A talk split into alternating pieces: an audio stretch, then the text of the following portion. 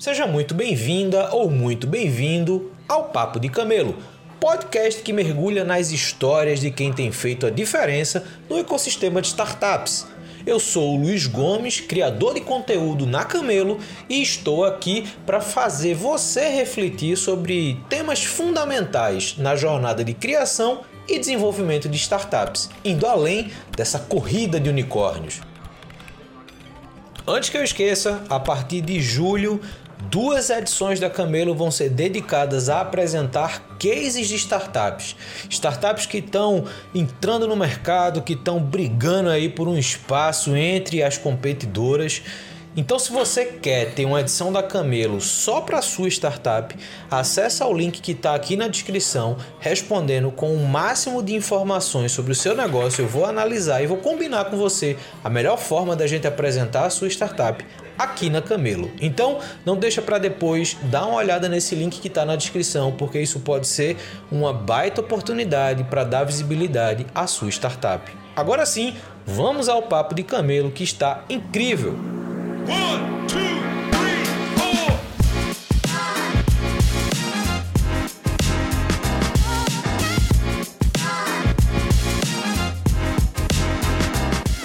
Estamos começando mais um Papo de Camelo. Hoje a gente vai conversar e conhecer o Paulo Davi, da Anfai. A gente vai entender um pouco da trajetória dele, entender um pouco o que, é que a empresa está fazendo, a visão que eles têm de mercado. Vai ter muita coisa sobre o mercado de investimento, o mercado de fintechs. Então acredito que se você faz parte desse, desse corte de mercado ou não, certamente vai ter muita coisa boa para você ouvir e refletir dessa conversa. Paulo, primeiro, obrigado por ter aceito o convite.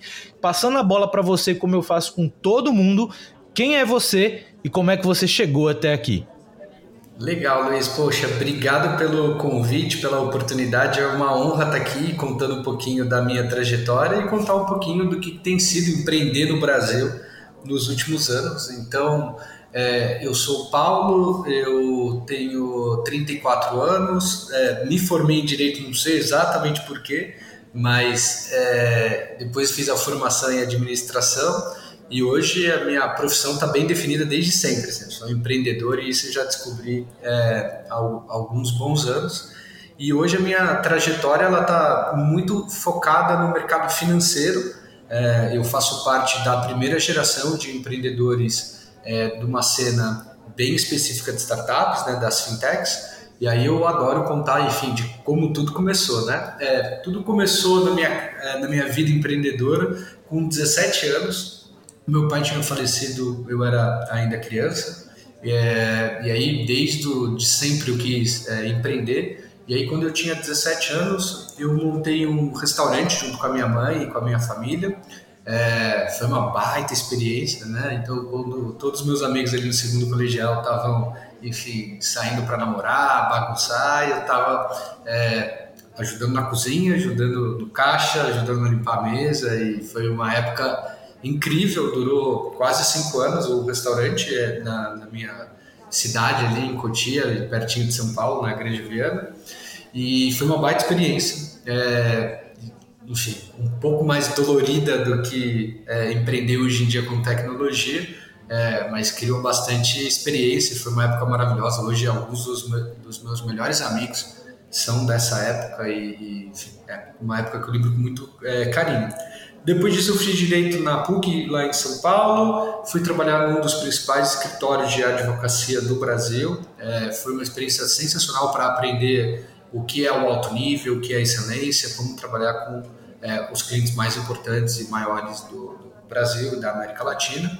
É, mas eu não era um grande advogado, essa é a real. Depois de dois anos é, formado como advogado, eu tive um chamado ali para voltar a empreender. E aí, junto com a faculdade de administração que eu tinha feito no INSPER, eu resolvi mudar minha carreira totalmente para venture capital quando ninguém falava de capital de risco. Venture capital no Brasil há ufa, quase uns 12, 15 anos atrás eram basicamente 200, 300 pessoas. E eu tive a sorte, a chance ali de ser uma dessas pessoas que trabalhava com investimento no Brasil, né, em startups, em empresas de alto crescimento.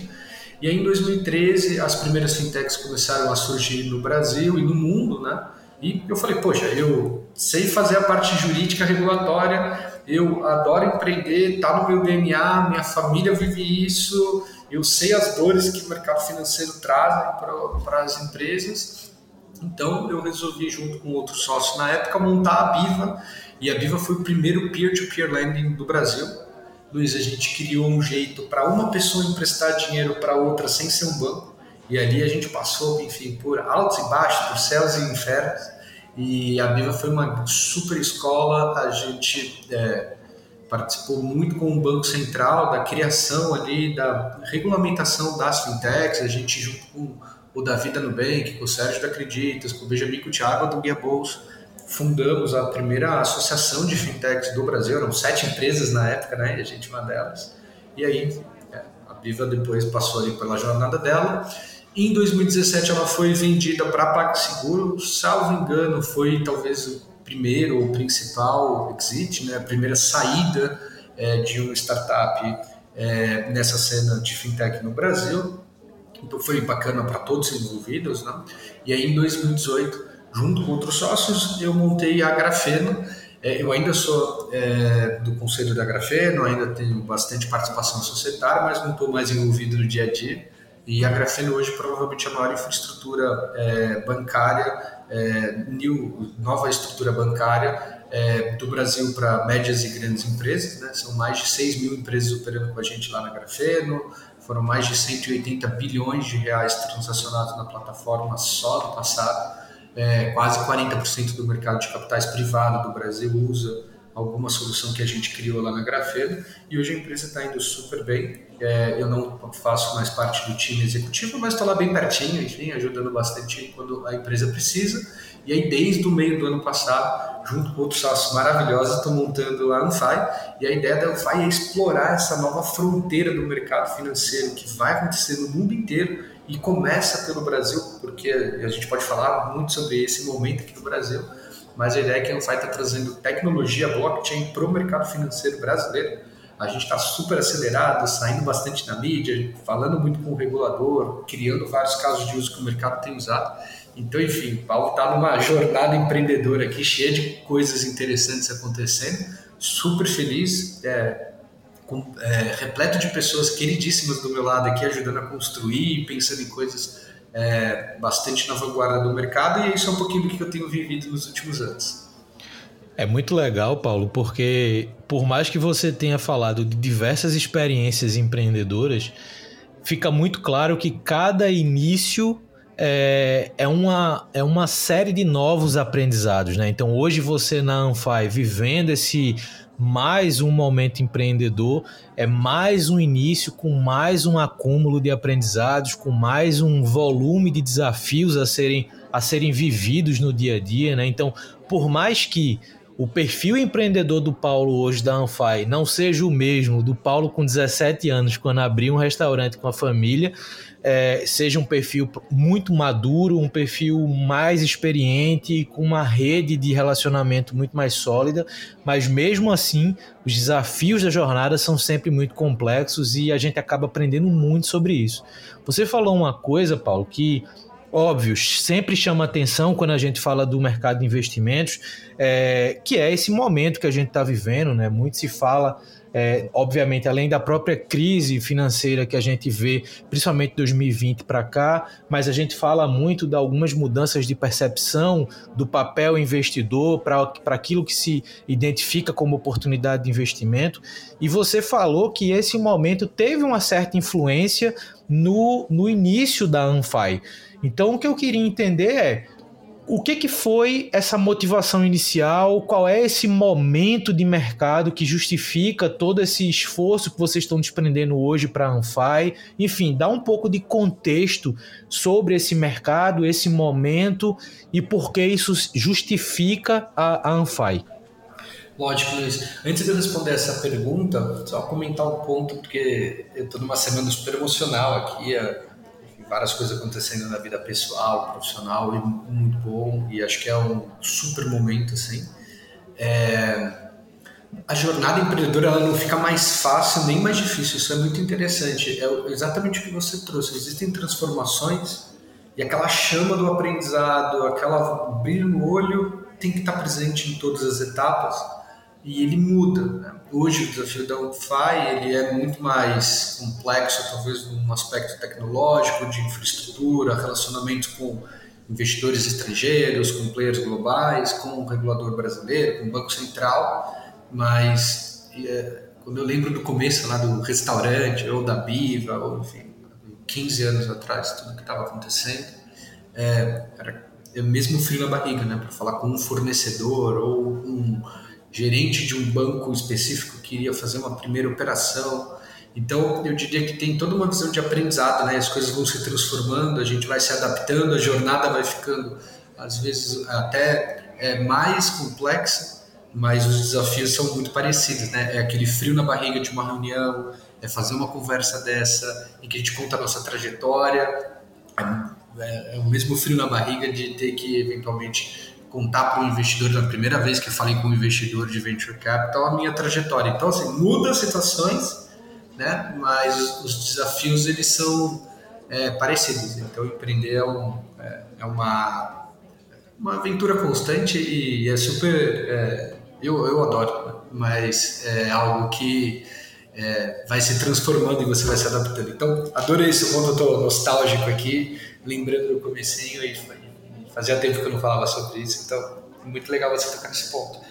Cara, o momento hoje no Brasil, ele é um momento interessante e eu, eu gosto sempre de falar do momento brasileiro junto do momento global, porque parece que quando a gente está, às vezes, dentro de um país que passou por uma enorme polarização, enfim, a gente acaba enxergando muito dos problemas internos e esquece de olhar um pouco do contexto global. Sem querer ser super professoral aqui, hoje o mundo passa por uma crise de é, crédito economia global, o mercado das startups ele tem sido bastante transformado, né? a gente teve quebra de bancos que vendiam startups, enfim, a gente tem uma cena de tecnologia Web3 é, com alguns cases ruins. Então, eu diria que, assim, para quem empreende tecnologia no Brasil, indiscutivelmente, os últimos 10 anos, né, dos, nos últimos 10 anos, indiscutivelmente hoje é um dos momentos mais conturbados possíveis. É, é aquela analogia, né? É um mar é, bravo, não é um mar impossível de navegar, é um mar bravo que faz um bom marinheiro, né? A gente sabe disso mas não é um mar que qualquer um deveria se arriscar, principalmente se não tem experiência, enfim, não está calmo. É, dito isso, quando a gente pensa em Brasil, a gente tem um contexto favorável globalmente. Quando a gente compara, por exemplo, o mercado brasileiro com o americano, o mercado americano é mais fechado para inovações né, no mercado financeiro os grandes monopólios globais já são americanos, então o governo americano não tem um incentivo claro para descentralizar tecnologias ou para trazer outros tipos de tecnologia. A gente tem, por exemplo, uma China muito fechada para a inovação privada, né? então tudo parte do governo. A gente tem uma Rússia em guerra, a gente tem uma Índia que não adere tanto a novas tecnologias como o Brasil. Né? O Pix foi lançado há dois anos atrás, ano passado transacionou é, 12 trilhões de reais em cima dessa nova solução, que tem dois anos, ou seja, 75% das transações financeiras no Brasil é, já acontecem no ambiente mobile e isso é extremamente alto comparado com o resto do mundo. Então a gente tem uma cena brasileira muito pró-tecnologia, o brasileiro gosta de tecnologia, o brasileiro usa tecnologia e a gente pode discutir o porquê disso, tenho algumas opiniões, enfim, mas a ideia é que a tecnologia é aderida aqui. Além disso, a gente tem um regulador brasileiro que merece todos os elogios sempre que alguém falar de tecnologia no mercado financeiro, como que o Brasil está trazendo mais competição, baratinho a taxa de juros, etc. É, o custo de capital no Brasil tem sido barateado nos últimos anos. Isso é um trabalho enorme do regulador que faz ali uma visão técnica e uma visão né, pró-inovação, trazendo mais competidores, enfim. Ainda não está no estado da arte, o Brasil ainda tem muito para evoluir, mas se a gente fizer um recorte sete anos atrás, como era o Brasil, a gente tinha que pegar o carro, ir até o banco, implorar para passar numa porta giratória, tinha que pedir, pelo amor de Deus, para o gerente me atender, sendo que eu era o cliente da relação, e a gente tinha ali cinco bancos concentrando 80% do mercado. Ainda é muito concentrado, ainda tem muita coisa para ser feita, mas existe uma transformação sendo é, sendo realizada e um dos principais responsáveis por isso é o regulador, Banco Central, a CVM.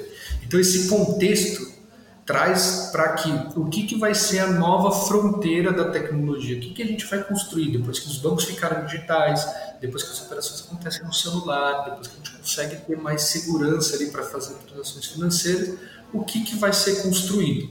E aí vem muito da blockchain, vem muito da tecnologia que a Anfai constrói e explora para que os nossos clientes possam explorar essa fronteira de uma maneira segura, eficiente, rápida. E aí a gente está justamente nesse contexto de ajudar o mercado a se transformar, ser ainda mais eficiente, baratear o custo das operações, trazer mais segurança e transparência para todos os envolvidos no mercado financeiro e conectar o Brasil melhor no mercado financeiro global. Hoje ainda é muito difícil para que o investidor estrangeiro ou para que é, um, um, produto financeiro estrangeiro acesse o mercado brasileiro e a blockchain ela cria como se fossem esses caminhos de uma maneira mais segura, mais transparente, mais fácil de é, ser trilhada e é justamente por isso que nós montamos a Anfai. Muito dessa visão né, de fazer o mercado brasileiro é, evoluir na direção correta e a gente está tendo um bom sucesso. Então acho que a gente está trilhando uma jornada vencedora e com bastante coisa importante e interessante acontecendo. É bacana porque, de fato, quando a gente fala no Brasil, a gente fala de um, um perfil de consumidor de tecnologia que quase sempre impacta produtos globais. Né? A gente costuma dizer que quando uma tecnologia de fora chega no Brasil, geralmente a partir dali as coisas começam a mudar para aquela plataforma, seja de crescimento, seja de queda. É, e isso de fato é uma característica que óbvio, né? Vem de talvez desde o início da internet, né? Um perfil brasileiro de, de querer usar, de querer conhecer, de querer muitas vezes estar à frente em algumas, em algumas dessas soluções. Obviamente traz todo, traz todo esse viés também crítico frente aos produtos, né? Então o, o, o, papel e o perfil do cliente brasileiro tem muito dessa questão do, do do, do, balizador, né, do filtro que se dá aos produtos, e isso vem se refletindo, e eu acho que você falou muito bem, nas estruturas formais financeiras do país. Né? O Brasil, além de como estrutura é, governamental, é o, um dos países mais digitalizados do mundo já, e isso para mim já é um grande avanço em termos de, de posicionamento, tanto nacional quanto internacional mas você falou algo que é muito relevante, que é o quanto o setor financeiro brasileiro se desenvolveu. Né? Eu tenho alguns conhecidos, por exemplo, no Canadá, que é um país onde muitos brasileiros têm buscado para morar, para se desenvolver e etc. Mas é um país que, quando você olha o mercado financeiro canadense, está 50 anos atrás do Brasil. Né? Então, isso eu acho que, que é um fator de oportunidade, óbvio a gente tem dificuldade, não significa que o mercado é só mil maravilhas, não é e provavelmente nunca vai ser.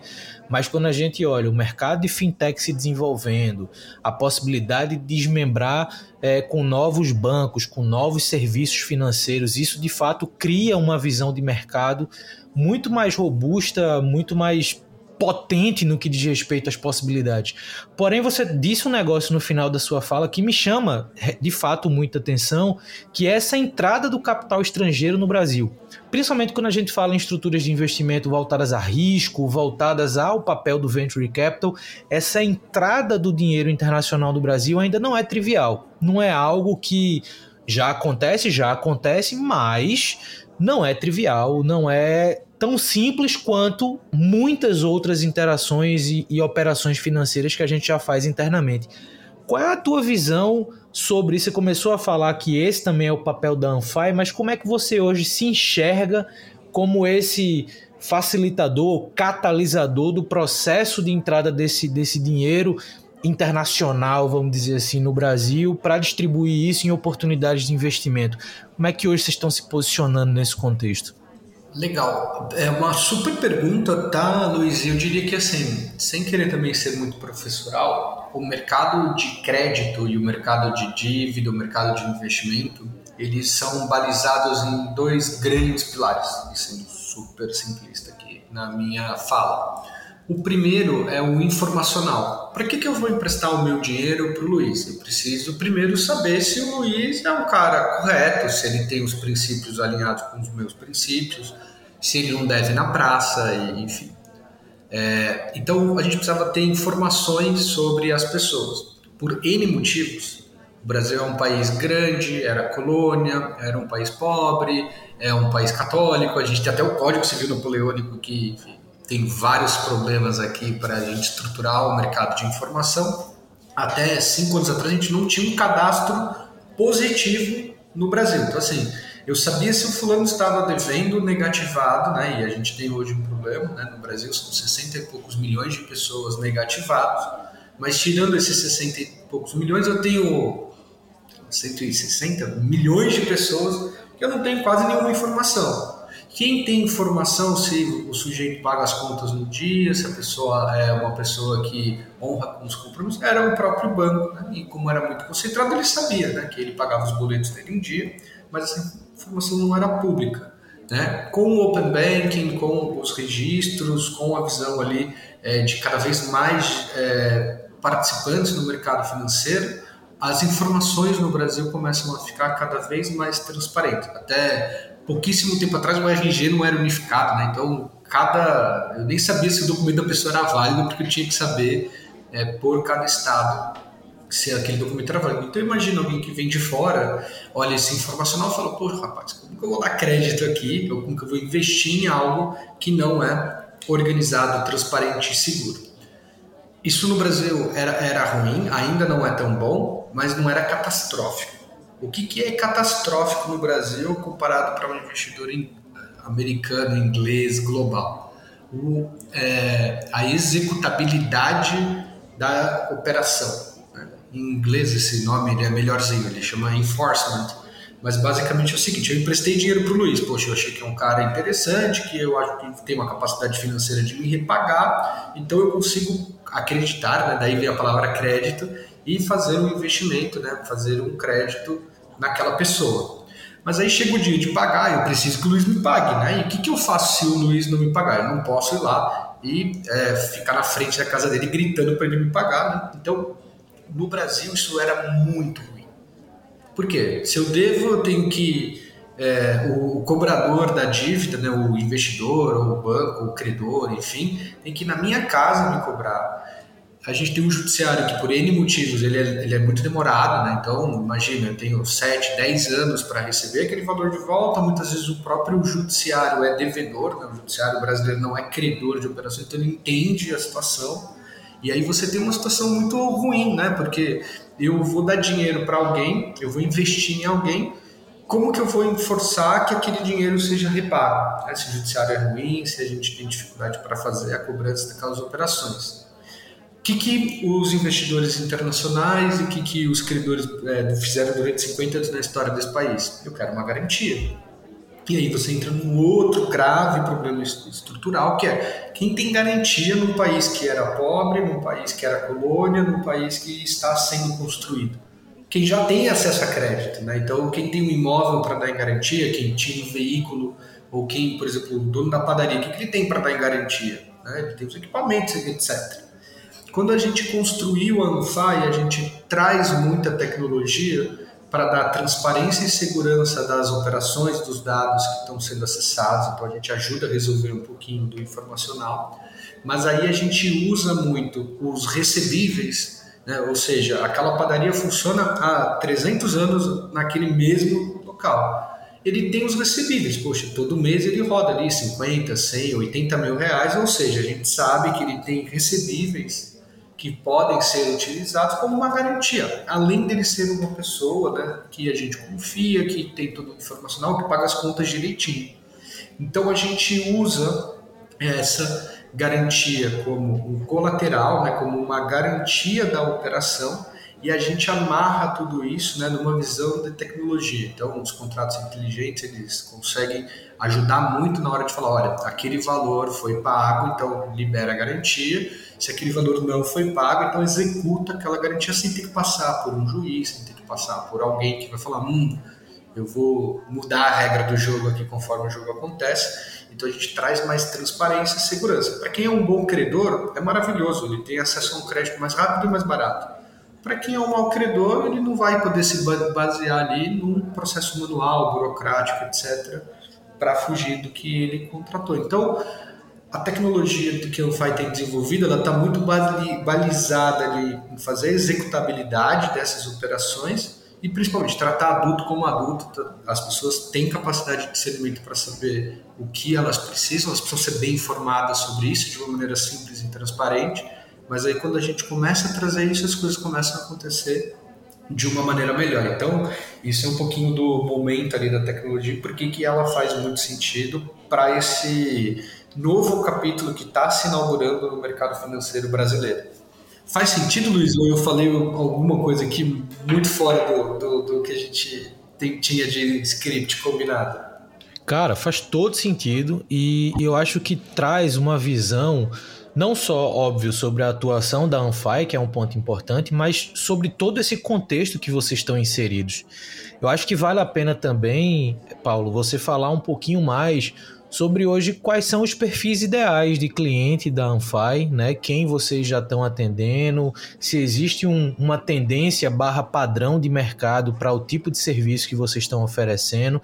Fala um pouquinho mais disso, tipo, quem é o público, como é que vocês hoje estão atuando, enfim, dá um pouco mais de de enforcement do, do da Anfai também, é, para a gente entender de fato é, como óbvio vocês estão, mas que daqui a pouco a gente consiga falar das projeções futuras desse mercado.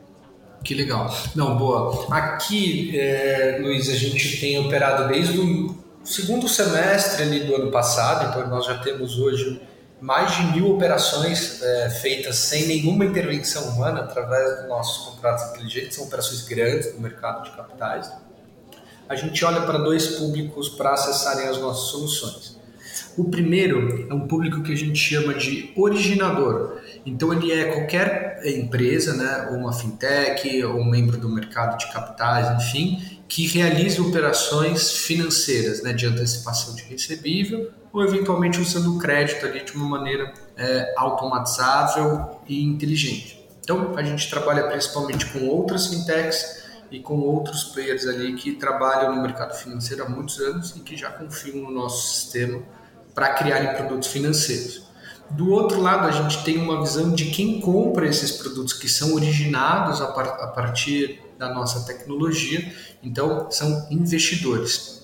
Hoje, a gente tem olhado para um investidor institucional brasileiro, né? então as grandes assets, os grandes fundos, etc., já consomem é, algum produto, tem relação com a Anfai, a gente está fazendo essa transição para que eles usem uma tecnologia mais eficiente e a gente olha muito para o investidor internacional, né, que olha para um contrato inteligente como algo muito mais transparente e seguro para realizar operações aqui no Brasil.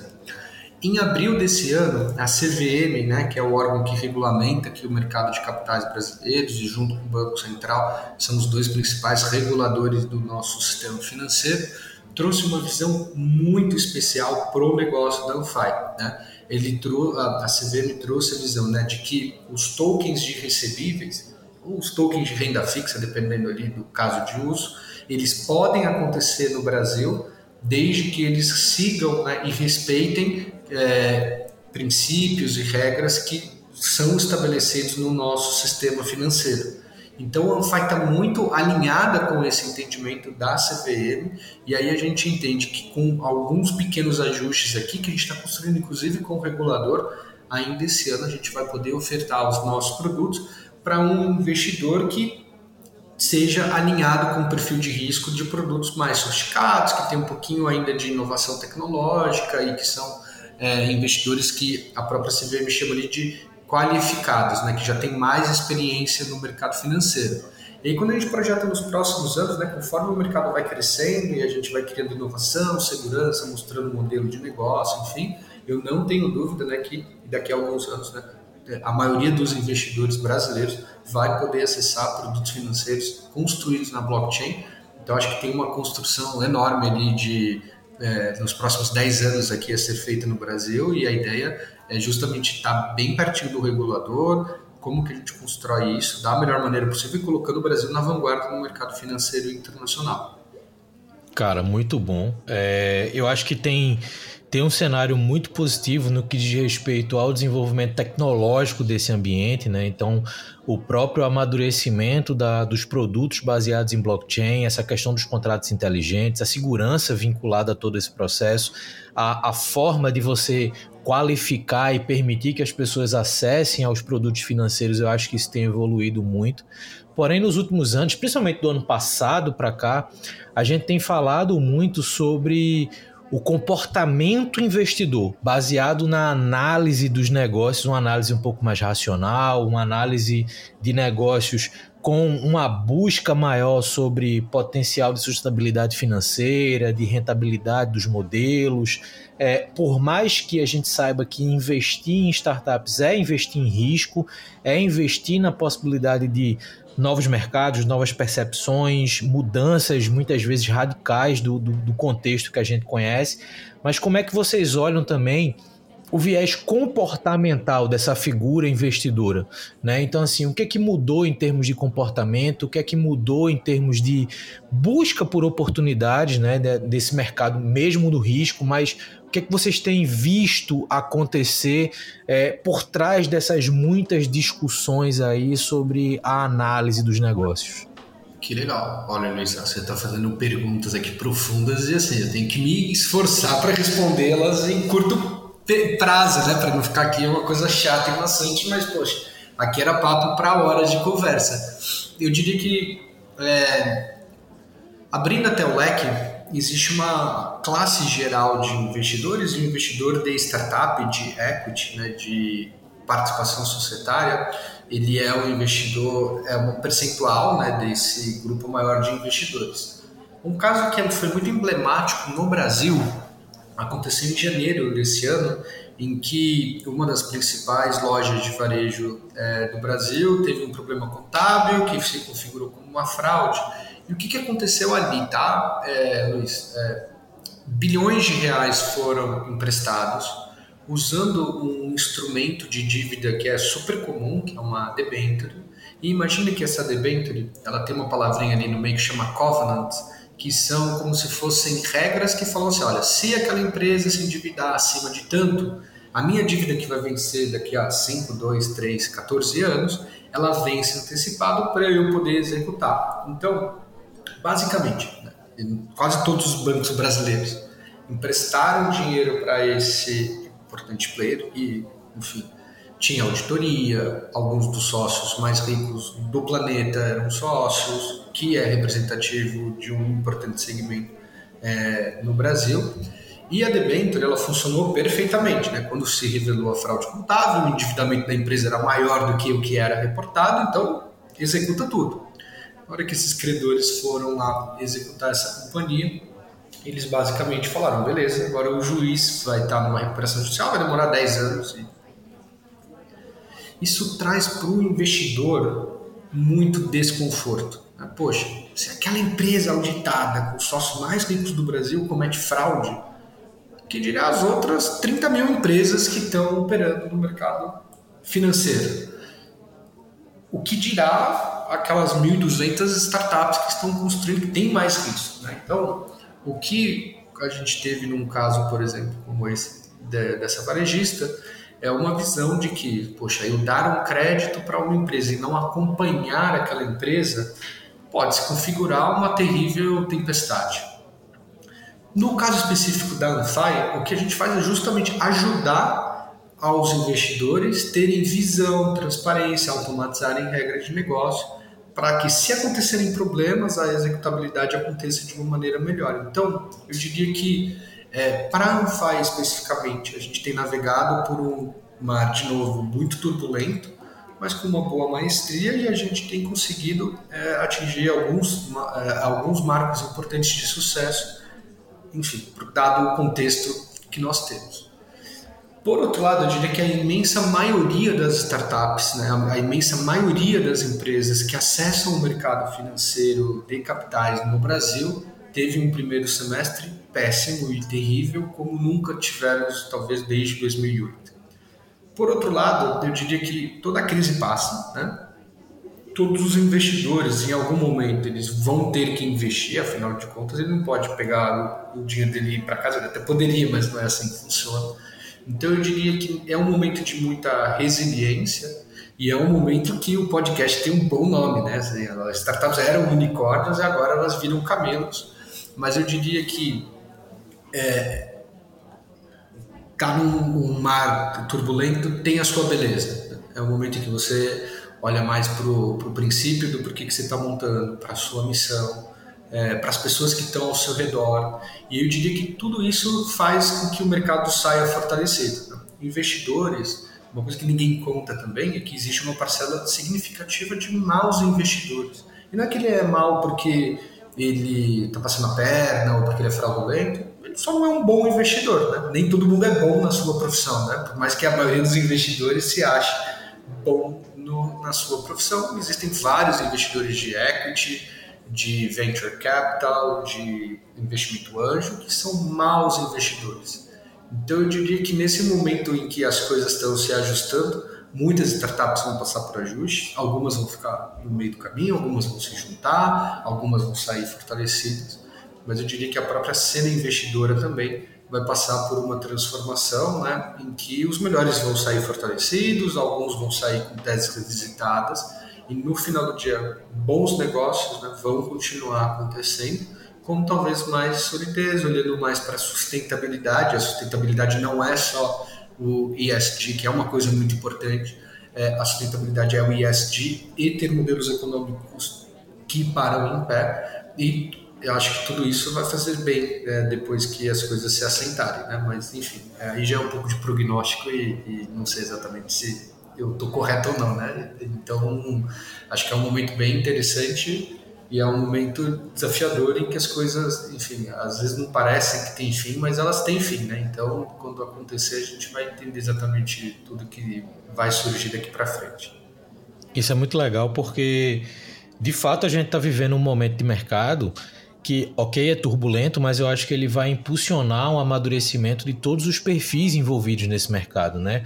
Eu tenho falado muito do amadurecimento do perfil empreendedor, que eu acho que neste momento, né, a gente, como você mesmo disse, alguns vão sofrer aí pela mudança de comportamento, pela mudança da, da visão de oportunidade, mas isso também é necessário e é interessante quando você falou lá na primeira resposta sobre o, o momento que você entrou nesse mercado, a gente passou por um processo de criação de um perfil empreendedor, entre aspas, com os dedos aqui, acostumados a acessar capital fácil. Em que sentido?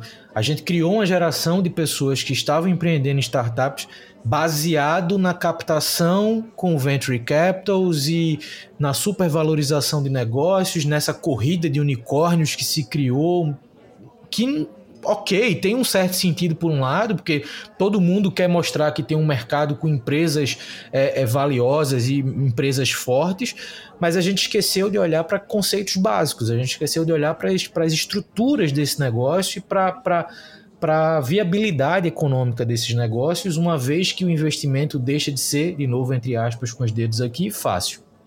Então, uma coisa que você colocou aqui que eu acho que também faz muito sentido é a gente começar a olhar a maturidade do perfil investidor. Né? Então, por mais que o país também esteja, evoluindo na, na, nas possibilidades de você se tornar investidora ou investidor, questão de investimento anjo, de você poder ter é, hoje uma série de corporações com seus fundos de investimento abertos. Então, assim, você tem um cenário de investimento cada vez mais amplo, porém é necessário também passar por um, eu não vou dizer filtro, mas passar por um novo alinhamento de maturidade. Né? E eu acho que a gente está passando por esse momento de fato para elevar a maturidade de todos os perfis envolvidos nesse mercado. E eu acho que tanto a tua visão quanto aquilo que vocês estão fazendo na Anfai, na entrega do dado, na confiabilidade do dado, na transparência das informações, eu acho que isso se torna é, uma das bases para que essas coisas aconteçam. Né? Então, soluções como a de vocês acabam impactando, inclusive, nessa evolução de maturidade, nessa nova percepção do mercado de investimentos como um todo. E aí O que eu queria entender agora, talvez já para a gente caminhar para um fechamento aqui, Paulo, é a tua visão sobre. Não sei se a pergunta vai ser tão difícil como a outra, né? Mas a tua visão sobre o mercado das fintechs.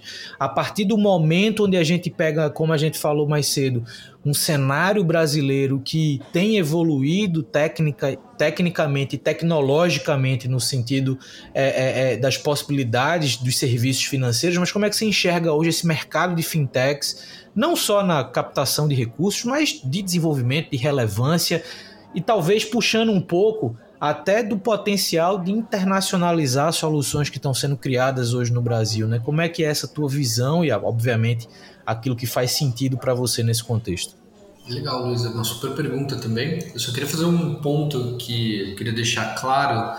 É, eu diria que a gente passou por um momento, principalmente de 2017 a 2021, como ápice de é, um mercado mais pró-empreendedor, mas nunca foi fácil, tá, Luiz? Isso como empreendedor e com a maioria dos meus amigos hoje empreendedores, e, enfim, com, acho que a maioria das boas fintechs, a gente tem algum tipo de relacionamento nos últimos anos sempre foi muito difícil, comparado com o resto do mundo, ser um bom empreendedor no Brasil. O, alguns investidores né, gostam de falar do. Ah, eu gosto de investir de empreendedores que já quebraram, que já bateram no muro, enfim. Quem já bateu no muro no Brasil sabe o quão desafiador é isso, é, o quão difícil, como você tem pouco apoio. A gente falou bem do regulador, né, mas a gente tem pouco apoio estatal, tem pouco apoio judiciário, tem pouco apoio é, de estruturas aqui para que a gente possa empreender. E, e muitas vezes é, é, até desumano quando você pega uma startup de 100 pessoas que está lá construindo o teu caminho e aí já traz uma carga às vezes de, poxa, essa empresa tem que ter determinados padrões de compliance ou de padrões ali de é, trabalho com um time que muitas empresas grandes não têm. Então, eu diria que assim, ser empreendedor no Brasil nunca foi fácil.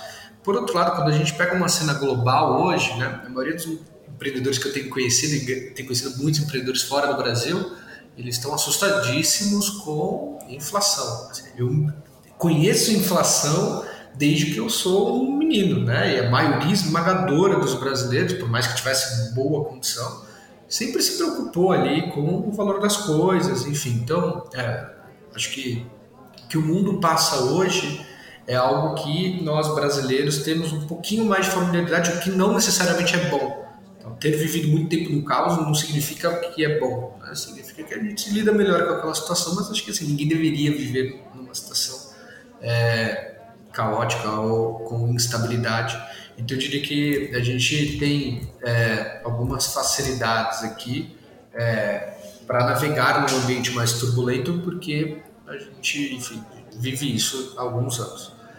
Um ponto importante, eu diria que convivendo com pessoas de fora também, é, Luiz, é, o Brasil ele é notadamente conhecido internacionalmente por algumas profissões, né? Jogador de futebol, arquiteto, dentista, enfim, são boas profissões que o Brasil exporta globalmente e eu não tenho a menor dúvida que empreendedores de fintech é outra dessas profissões. Então, é, eu estive recentemente é, na, no Oriente Médio e uma das principais fintechs que enfim, tem feito um projeto sensacional é, em Saudi, né? E parte do time que está lá é um time que eu conheço há muitos anos, que trabalhou comigo na, na Biva, que trabalhou comigo em outros projetos. E é incrível ver como o que é a transformação digital que vai acontecer em Saudi é o que aconteceu no Brasil há sete anos atrás e a gente tem hoje muita experiência para exportar, muita tecnologia para exportar, é, enfim, muita coisa legal para trabalhar. É, semana passada eu estive em Barcelona num outro evento de uma, enfim, das principais blockchains, né, que nós fazemos parte e de longe o painel mais, um dos painéis mais é, interessantes, discutidos, assistidos do evento foi um painel em que eu tive a oportunidade de falar junto com outras pessoas super interessantes dos mercados emergentes. E aí, quando a gente olha a adoção de tecnologia em mercados emergentes, né, Brasil, Índia, na África, Sudeste Asiático, é, o resto das economias desenvolvidas né, ficam ali com é, um enorme fomo, né, uma vontade de conhecer, porque no final do dia um alemão ele já é bem atendido pelo banco dele, mas ele tem que ir lá na agência, ele não tem um aplicativo, é o único banco do povo que cobra uma taxa de juros muito baixa e funciona, mas não tem espaço quase para inovação, dado que está tudo rodando de uma maneira eficiente há muitos anos. Então, os desconfortos eles são diferentes dos nossos. Então eu diria que com certeza absoluta o Brasil tem uma cena de fintech espetacular. Eu admiro muito os empreendedores que estão aqui no, no mercado brasileiro nos últimos anos. É, tenho certeza esmagadora de que o que a gente faz é super relevante globalmente. E eu diria que as oportunidades até para que o Brasil possa é, exportar ainda mais talentos e tecnologias e regulação, com certeza é algo que deve acontecer muito nos próximos anos e e, e, é incrível né, trazer essa mensagem de admiração que os outros empreendedores, os outros ecossistemas têm pelo que a gente faz no Brasil. Então, sou fã de carteirinha aqui da nossa cena, acho foda e acho que a gente está fazendo um trabalho bacana. Isso é muito legal porque, de fato, esse reconhecimento ele tem é, ele tem se expandido, né? Mesmo mercados que têm operações muito eficientes, você fez uma boa comparação, o mercado alemão tem muito essa questão da disciplina e eficiência, mas mesmo assim, eles quando entendem o que a gente já consegue fazer no Brasil, fica um pouco daquilo de, pô, a gente tá a gente é eficiente, mas a gente é eficiente num contexto 10 anos atrás do Brasil, em alguns aspectos, né? E eu acho que isso, em termos de posicionamento de mercado, é muito importante. Em termos de impulsionador de mudanças, eu acho que isso é muito importante. Né? Então, o Brasil, é, historicamente, por tudo que a gente conversou aqui, é, se fez muitas vezes correndo atrás de outros cenários, e nesse especificamente a gente pode dizer que a gente corre na frente. A gente tem se desenvolvido é, não só mais rápido, mas melhor. Né? Você deu uma ênfase que eu acho que ela é muito relevante, que é a ênfase das pessoas que estão empreendendo fintechs hoje.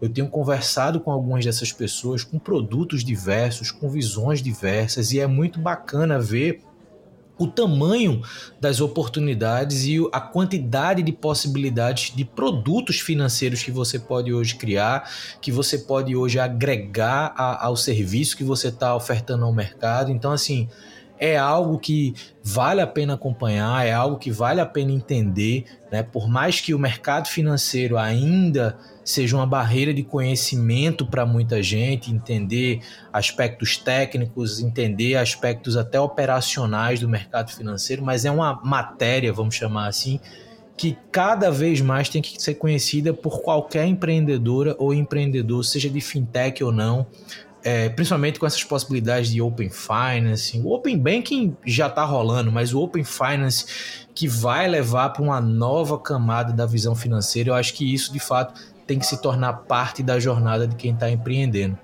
Total. E, Luiz, só um ponto. Eu sei que a gente está chegando nos finalmente, mas você falou uma coisa muito legal e, e participando de eventos, enfim, a gente é investido por alguns fundos globais e a gente tem uma boa conexão é incrível ver que assim, a cena brasileira de fintech, ela tem obviamente né, uma cena ali de empreendedores e de pessoas que trabalham nas startups, tem esse componente super importante do regulador, né? tem um mercado também legado, né, um mercado tradicional, que ele permite e ele é aberto, né? se os bancões não quisessem, não teria cena aqui rolando, então também tem um respeito ali por quem deixa com que a competição aconteça.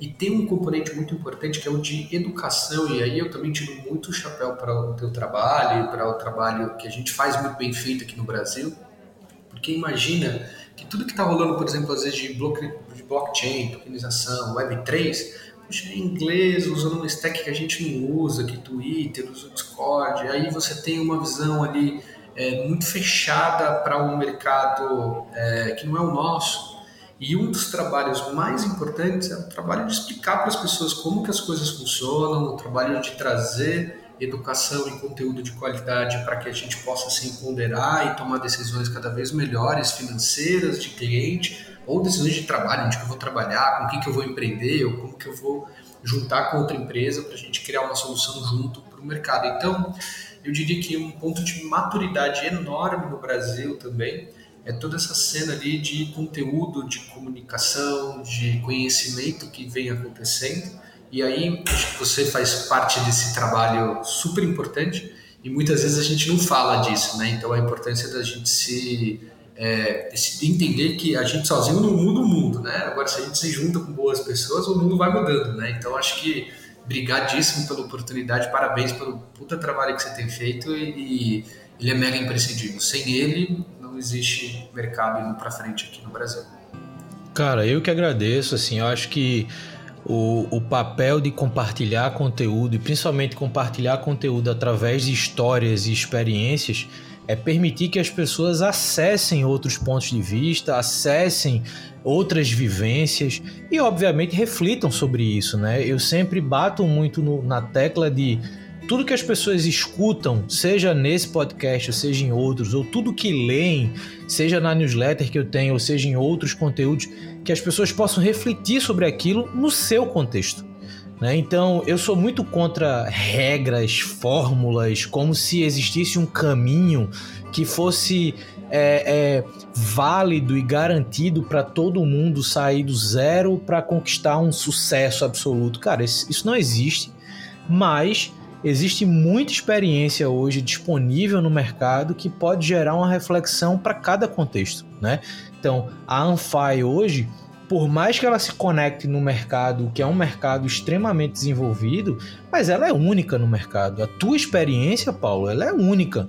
Não importa se hoje você conhece 30, 50, 100 empreendedoras e empreendedores de fintech, mas a experiência do Paulo é do Paulo a, os lugares que o Paulo passou, as coisas que o Paulo fez, trazem a visão e essa vivência do Paulo, que pode ser interessante para Luiz e é nessa conversa aqui eu acho que reflete muito isso, mas pode ser relevante para uma série de pessoas que vão ouvir esse episódio e vão começar a pensar, pô, no meu contexto, isso que o Paulo viveu, essa opinião do Paulo, acho que funciona do jeito tal, do jeito qual. Então eu vou explorar isso de um jeito melhor, eu vou trazer esse aprendizado para minha rotina e tentar desenvolver meu perfil empreendedor, minha maturidade, meu relacionamento com portfólio investido, se essa pessoa que está ouvindo investe em startups. Então acho que isso de fato é um papel é, importante. Eu consumo muito conteúdo, tanto nacional quanto internacional. Ainda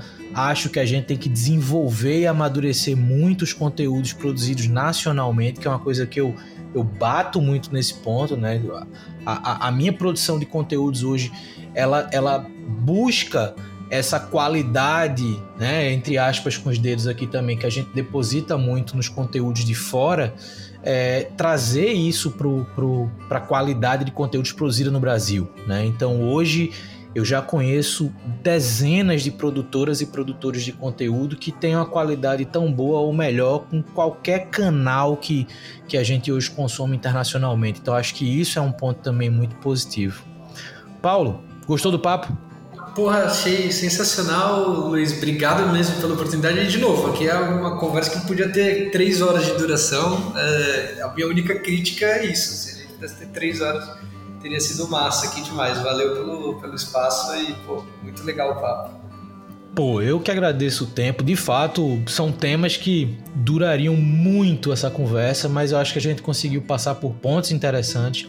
Reforço para quem está ouvindo a gente até agora que toda edição do Papo de Camelo também tem uma edição da newsletter que complementa os conteúdos que a gente conversou aqui.